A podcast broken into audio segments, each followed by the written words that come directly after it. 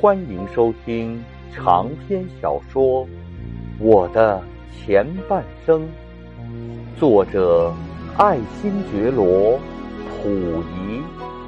演播天童。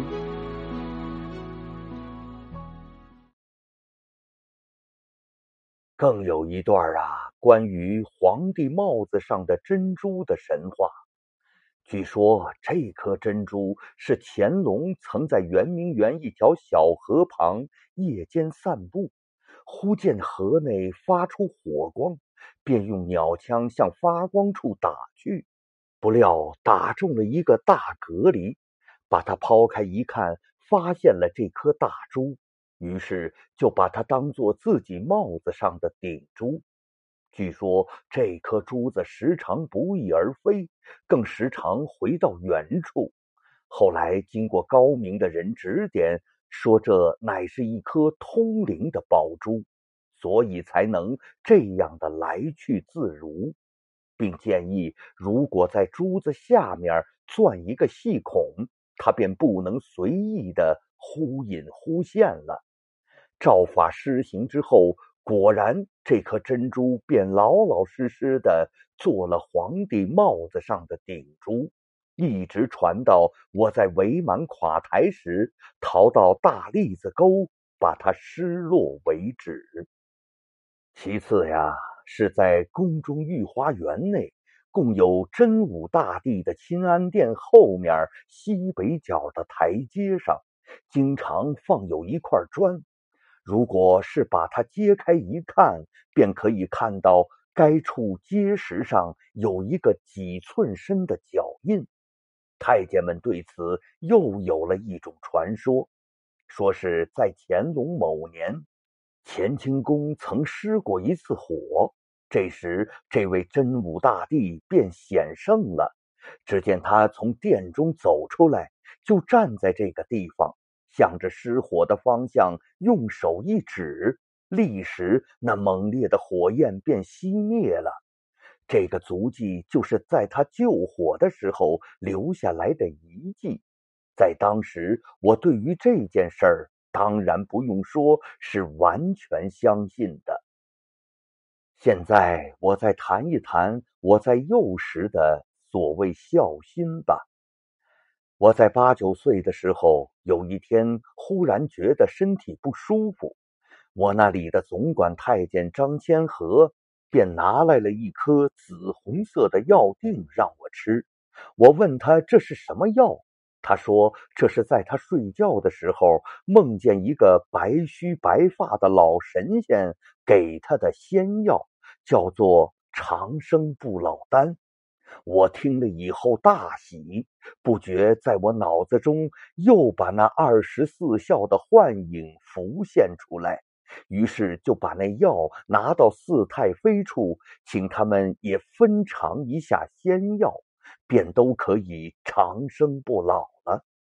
现在想起来，一定是那个制造美谈的张千和，利用他走在前面给我开路的机会，预先把这仙药的来历告诉了他们。所以，当我以仙药奉母时，他们都对我这个孝心表示了异常的高兴。当然，我更是心满意足的了。不料过了一些时候，我手上偶然长了一个小疮，便由御药房取来一种药盐来涂抹。我定睛一看，原来就是那个所谓的长生不老仙药，而现在则是以一种普通的紫金锭的姿态出现在了我的眼前。尽管这出仙药的幻术已经当众泄露了其中的秘密，尽管我对于仙药变为普通的紫金锭的这一事实，也曾多多少少的感到了一些幻灭的悲哀，但是啊，这并未能减少我对神仙的迷信，依然是看破虽然看破，迷信我自迷之。在这里，我还想叙述我对上季各项回忆的一些感想。从以上的各项记载中，就可以知道，我从幼时起就是在这样充满迷信空气的宫廷中成长起来的。还可以由此看出，宫中的迷信性质还和当时社会上的一般迷信不同，因为在宫中的迷信中，总是含有一种反动统治者所固有的罪恶性。像是所谓的殿神、所谓的铜鹿和散松的宝架，以及什么皇帝帽子上的珍珠，或是真武显圣之类的，哪一样不是为了要把皇帝给绝对神圣化起来？哪一样不是要把专制帝王渲染美化成为一个有百灵相助的圣天子呢？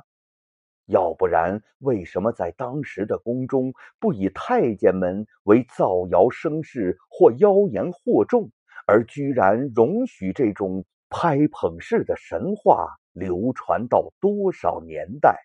最终竟达到了畅言无忌的程度呢？足见呐，这类的迷信对于统治者是有益处的。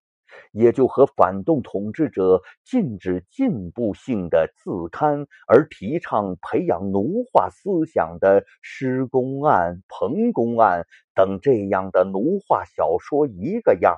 是别有一种用心之处的。我就是从幼时便相信了这种带有毒素的一连串的鬼话。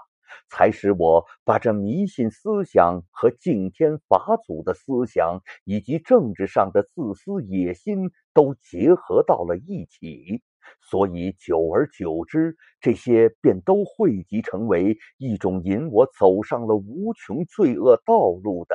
综合推动力。就是由于我在幼时便把迷信的根基巩固起来。所以，在我长大了以后，便对于看相、算命、求签、卜卦等迷信的事情，无不盲信到了令人失笑的地步。不过是在我说来，则是一出笑不得的悲剧，因为其中是含有毁灭性的成分和罪恶性的因素的。